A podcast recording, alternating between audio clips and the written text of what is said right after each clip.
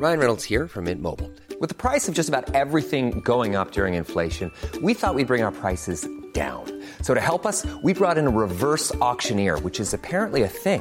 Mint Mobile unlimited premium wireless. Ready to get 30, 30, bit to get 30, bit to get 20, 20, 20, bit to get 20, 20, bit to get 15, 15, 15, 15 just 15 bucks a month. So, Give it a try at mintmobile.com slash switch.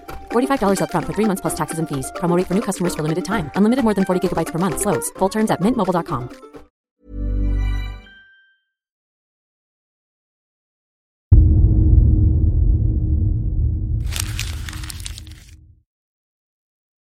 Seguirle el ritmo al país no es cosa fácil, pero en este espacio intentaremos, semana a semana y en 25 minutos, comprender juntos lo que sucede en el territorio que habitamos. Esto es Semanario Gato Pardo y yo soy Fernanda Caso.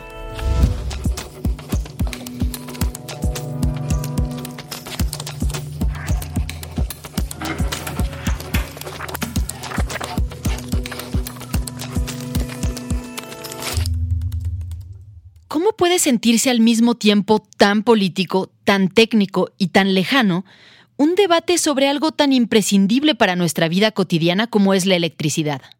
Hoy podemos recuperar parte de la soberanía nacional que los gobiernos neoliberales entregaron a empresas que se le causará privadas al medio ambiente y a la salud al favorecer las hidroeléctricas y centrales contaminantes de la CFE. Es generar nuestra propia un gusto que hoy hiciera una historia, una triste y negra energética, historia. no somos libres, no somos independientes de México. La electricidad, su generación, su distribución y su venta han estado en el corazón del debate público durante todo este sexenio. Y ahora el tema cobra especial relevancia porque el presidente envió hace unas semanas al Congreso una iniciativa de reforma constitucional que cambiaría radicalmente el mercado eléctrico en México. Y de eso vamos a hablar más adelante en este episodio. Pero antes, vayamos a la junta editorial de Semanario Gato Pardo que tuvimos el martes, donde abordamos otras noticias relevantes de la semana. El primer tema lo puso sobre la mesa Ale, a quien ya conocen. Ella es una de las editoras de Gato Pardo. Sí, bueno, yo creo que habría que hablar de Lozoya, porque a pesar de que el gesto de aparecerse a comer podría parecer mínimo, pues sí desató un escándalo tremendo y con razón, ¿no? El pasado 9 de octubre, la periodista Lourdes Mendoza subió una fotografía a Twitter donde aparecía Emilio Lozoya, exdirector general de Pemex y quien fue arrestado en febrero en España por su participación en el caso Odebrecht. En la foto se ve a Lozoya con su brazalete de seguimiento, cenando en el restaurante Hunan de Lomas de Chapultepec. Actualmente Lozoya enfrenta un proceso judicial aún sin sentencia y la Fiscalía no ha solicitado para él prisión preventiva, por lo que está siguiendo el juicio fuera de la cárcel, simplemente con algunas restricciones, como que no puede salir de la Ciudad de México y debe ir a firmar presencialmente al juzgado cada 15 días. y está como testigo protegido, le llaman de otra manera, pero eso es, un agente que está recibiendo un trato especial porque decidió dar a conocer toda la corrupción que se produjo en el sexenio anterior. Las redes sociales estallaron con indignación tras la publicación de esta fotografía, pues el trato que se le está dando a Lozoya contrasta fuertemente con el trato a otros perseguidos. Por ejemplo, los 31 científicos del CONACIT, para quienes la Fiscalía está pidiendo prisión preventiva de inmediato en una cárcel de máxima seguridad sin ninguna base jurídica sólida. Emilio Lozoya ha sido acusado de lavado de dinero, actividad delictuosa y cohecho. El siguiente tema que abordamos fue el nuevo acuerdo entre México y Estados Unidos. En síntesis, como ya bien lo dijo el secretario Blinken, se inicia una nueva etapa. Adiós Mérida, bienvenido a Entendimiento Bicentenario. El viernes 8 de octubre, México y Estados Unidos acordaron las bases para un nuevo acuerdo de seguridad entre ambos países, el cual recibió el nombre de Entendimiento Bicentenario.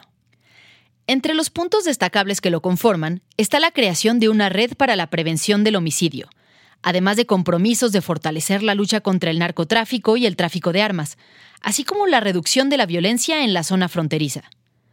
Finalmente, el tercer tema de la semana fue uno que no alcanzamos a discutir en la reunión porque sucedió un poco después. Estoy viendo las fotos de lo de dos bocas y sí se está poniendo bien feo. Creo que sí debe ser ese el, el tercer tema para este episodio, como ven. Cerca de 5.000 trabajadores de la empresa constructora ICA, encargada de llevar a cabo el proyecto de la refinería de Dos Bocas, comenzaron un paro de labores para exigir mejores salarios y condiciones de trabajo. Argumentan que la empresa les ha solicitado horas extra de trabajo para terminar la refinería lo antes posible, pero no han recibido un solo peso por ello. Durante su segundo día de paro laboral, los trabajadores denunciaron la intromisión de miembros de la Policía Estatal y de la Guardia Nacional que entre golpes, forcejeos y detonaciones dejaron al menos tres heridos.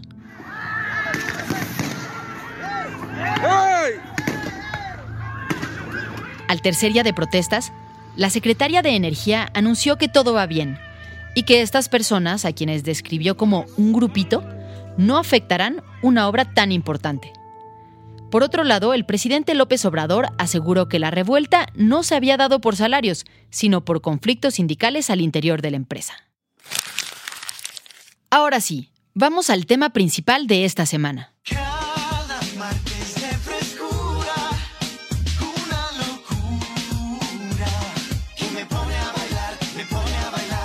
Tal vez reconozcan esa canción.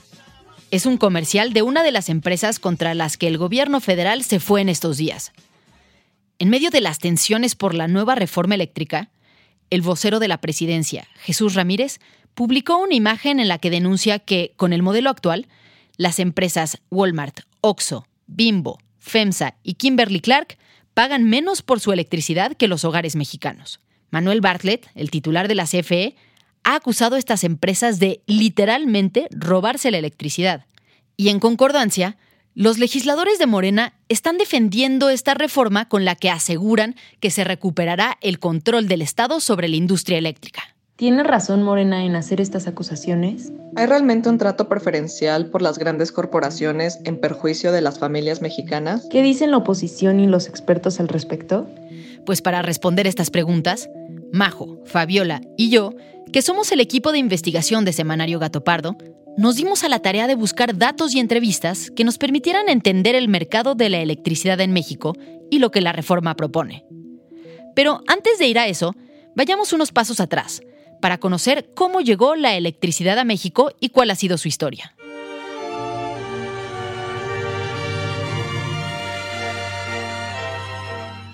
El año era 1879. Porfirio Díaz llevaba tres años en el poder y con el discurso del progreso se dispuso a generar electricidad en el país. La primera planta generadora fue inaugurada por el presidente ese mismo año en León, Guanajuato. En julio de 1880 se pusieron en la Ciudad de México los primeros dos focos de alumbrado público. Y diez años después, la red ya contaba con más de 2.000 focos instalados en la ciudad, además de alumbrado público en Guadalajara, Monterrey, Veracruz y Mérida. A principios del siglo XX ya funcionaban dentro del país 177 plantas eléctricas privadas con capital extranjero y numerosas compañías de luz y fuerza motriz. En 1937, el 38% de la población tenía acceso a la electricidad. Sin embargo, la distribución era muy desigual, pues para las grandes empresas solo era negocio llevar electricidad a las ciudades y zonas industriales, mientras que las zonas rurales se fueron rezagando. El 14 de agosto de 1937, el gobierno mexicano funda la Comisión Federal de Electricidad, una empresa paraestatal que organizaría y controlaría la producción, transmisión y distribución de la energía eléctrica sin fines de lucro. Sin embargo, del lado privado seguían siendo muy pocas empresas las que controlaban el mercado, y la mayoría de la población continuaba sin acceso. Así que en 1960, el presidente Adolfo López Mateos decretó la nacionalización de la industria eléctrica. Pero con el tiempo se dieron cuenta de que la CFE no tenía la capacidad de generar toda la electricidad que el país necesitaba.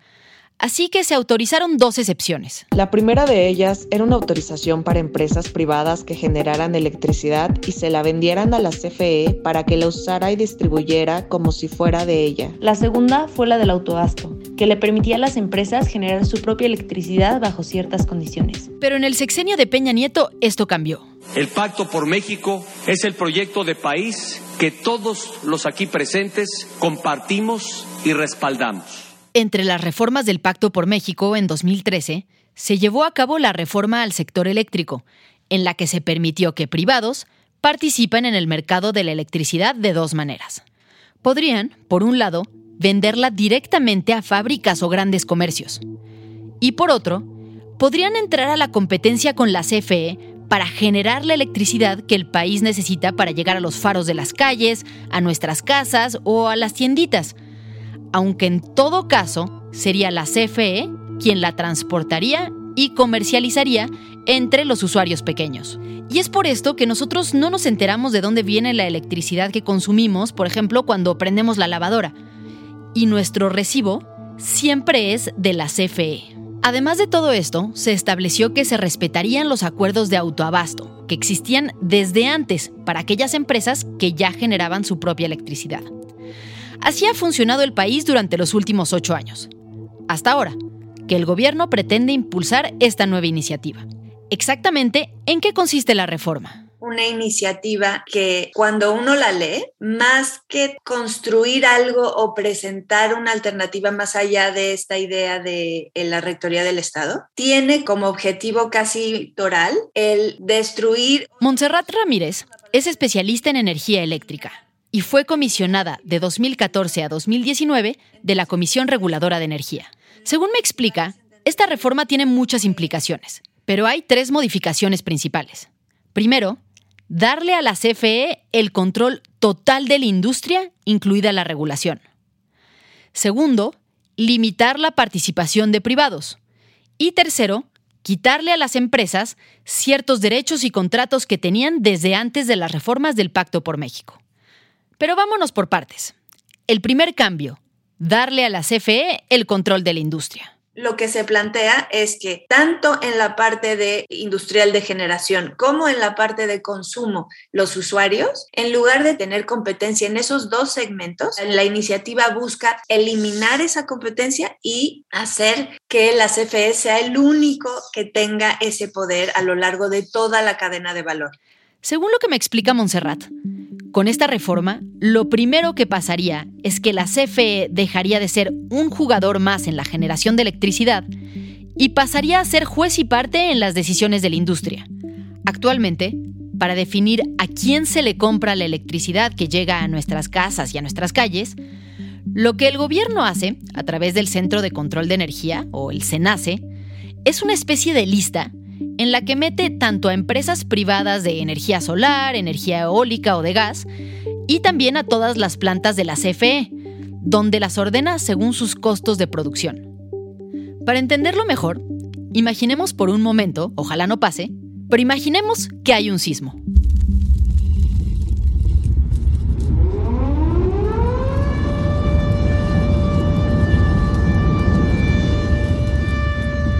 Entonces, de un instante a otro, todas las casas del país que tenían la luz apagada se prenden porque la gente se despierta. El SENACE, entonces, que es como el portero de la luz, automáticamente revisa a todos los generadores de electricidad que hay en el país y le da entrada primero al de menor costo de producción, que es, por ejemplo, uno de energía eólica, y que puede surtir, supongamos, un 10% de lo que se necesita. Este generador probablemente pagó mucho por la instalación de sus equipos, pero el costo diario de producción es muy bajo. Y eso es lo que se toma en cuenta para definir quién va primero en la lista. Después, se le da entrada al siguiente, que puede ser tal vez uno de energía hidráulica de la CFE. Y así, se va dando entrada uno a uno hasta que se surte toda la electricidad que se necesita en el país en ese momento. Y quedan fuera los de los costos más altos, que gastan mucho en combustibles y son poco eficientes. Al final, a todos los que vendieron durante esos segundos, se les paga la electricidad al costo del último que logró entrar. Es decir, al más caro de los que sí vendieron. Esto, que se le pague a todos el costo del más caro que entró a la venta, es algo que los legisladores de Morena critican fuertemente.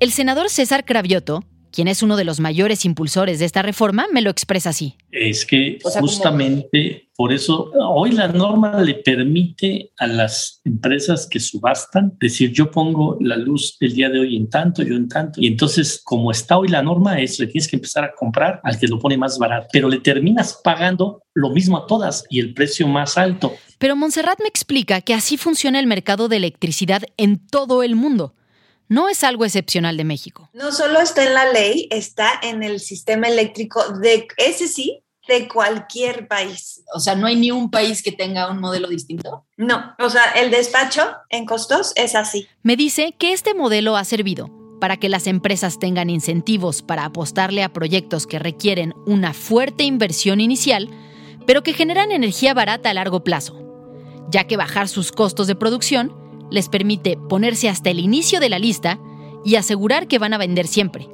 además de aumentar sus ganancias.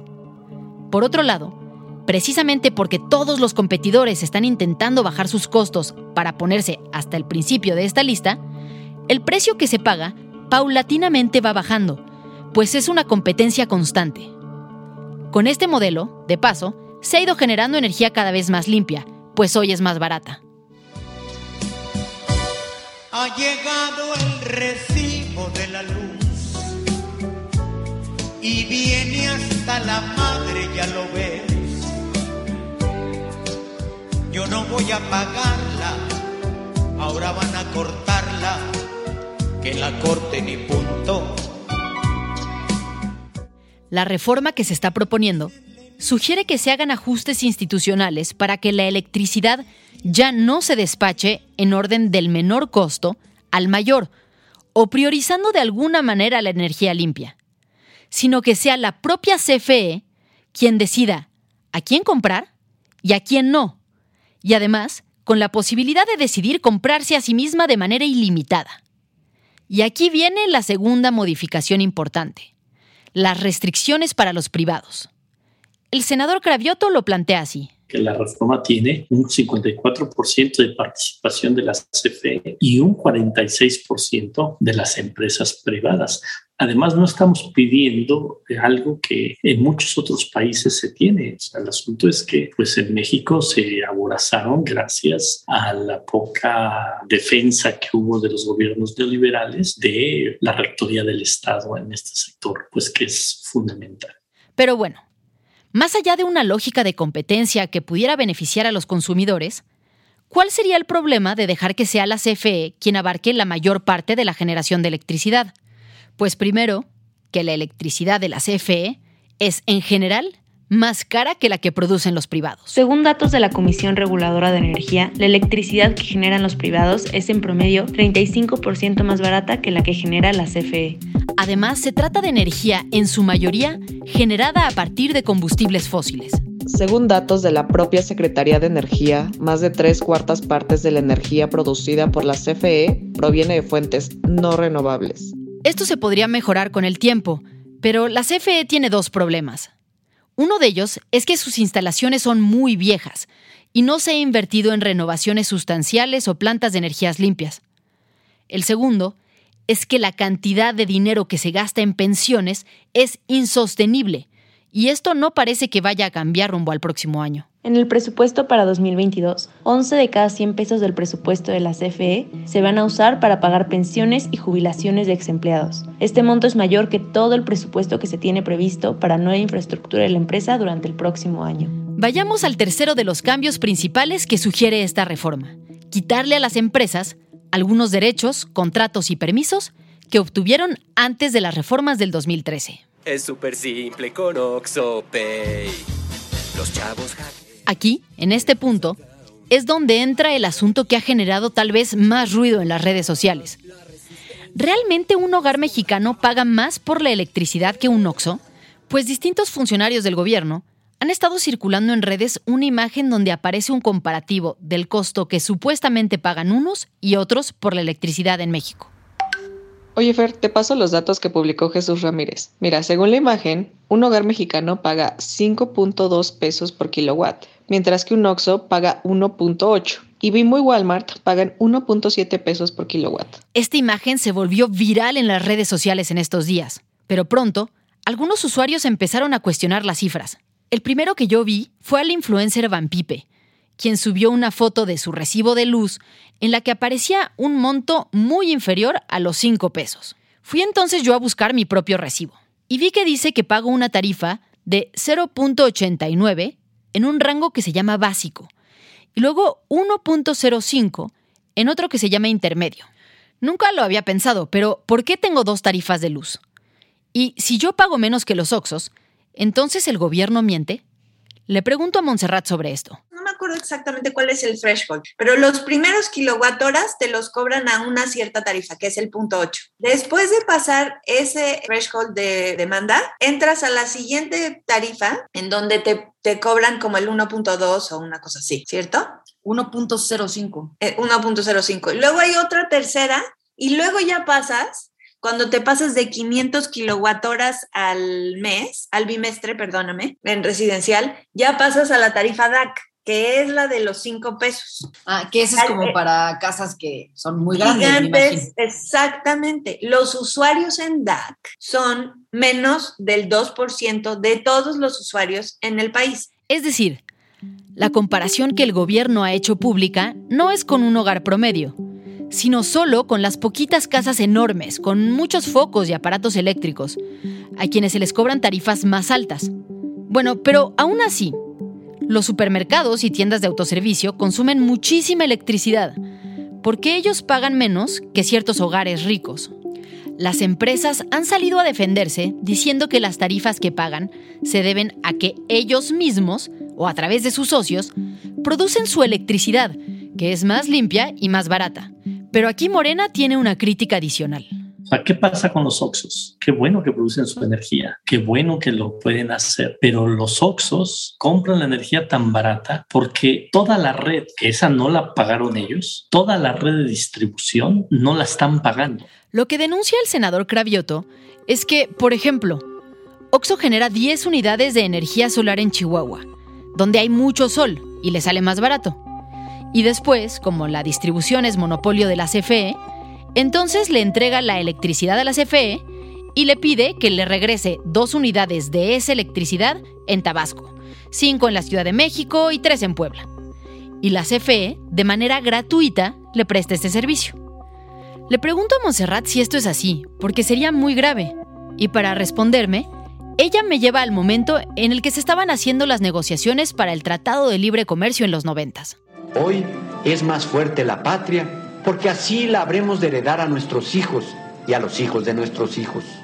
Para poder acercarnos al nivel de producción que exigía el tratado, México tenía que acelerar su capacidad de generar electricidad, llevarla a todos los rincones del país y volverla más eficiente en costos.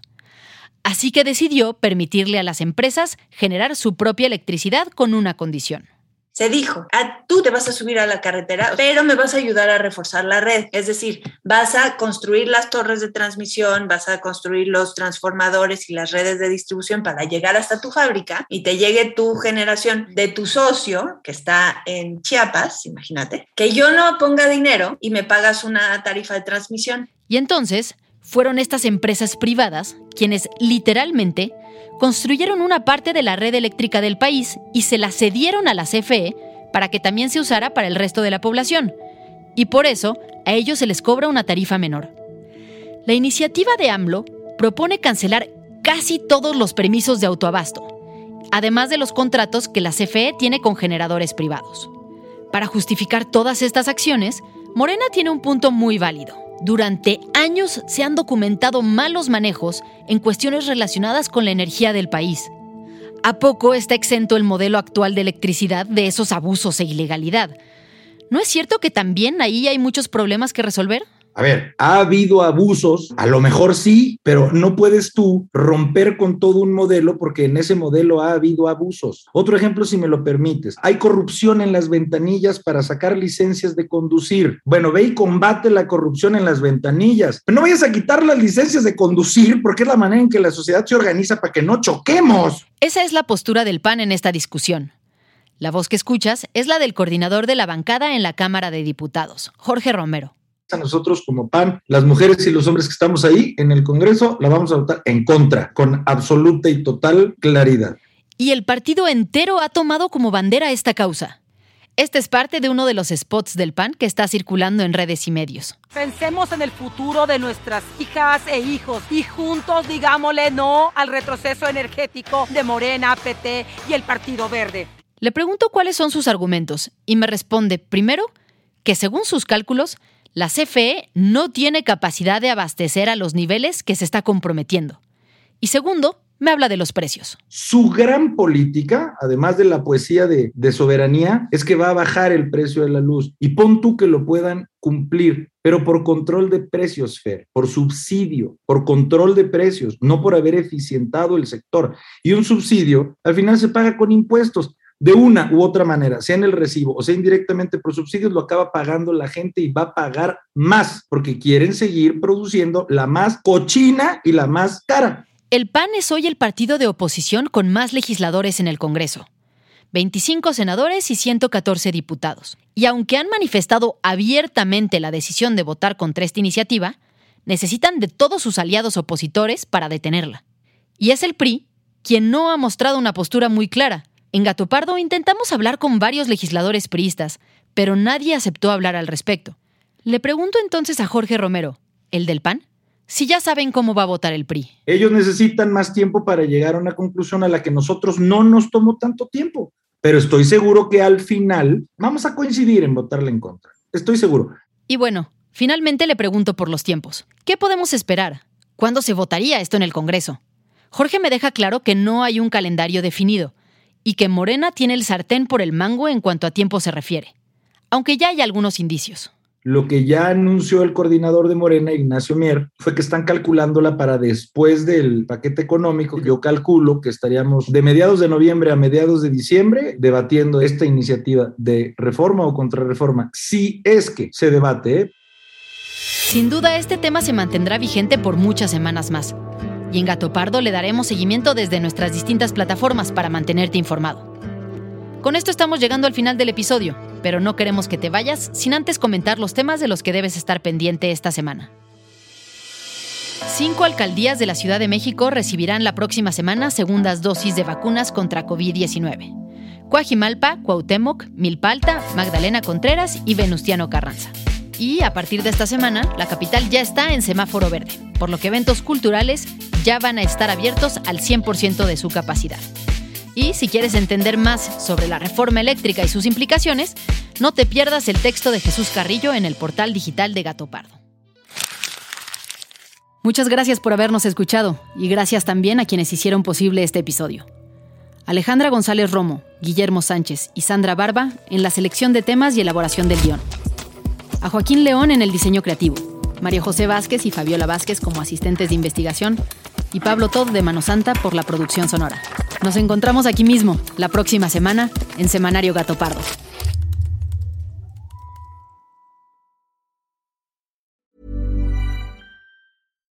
If you're looking for plump lips that last, you need to know about Juvederm lip fillers. With Juvederm Volbella XC and Juvederm Ultra XC, your lip look, whether it's subtle or bold, can last up to one full year with optimal treatment and no additional maintenance. Find a licensed specialist and see if it's right for you at Juvederm.com today. That's J U V E D E R M.com. Add fullness to lips in adults over 21 with Juvederm Volbella XC or Juvederm Ultra XC. Do not use if you have severe allergies or a history of severe allergic reactions, or if you're allergic to lidocaine or the proteins used in Juvederm. Tell your doctor if you have a history of scarring or taking medicines that decrease the body's immune response or that can prolong bleeding. Common side effects include injection site redness, swelling, pain, tenderness, firmness, lumps, bumps, bruising, discoloration, or itching. As with all fillers, there's a rare risk of unintentional injection into a blood vessel, which can cause vision abnormalities, blindness, stroke, temporary scabs, or scarring. For full important safety information, visit juvederm.com.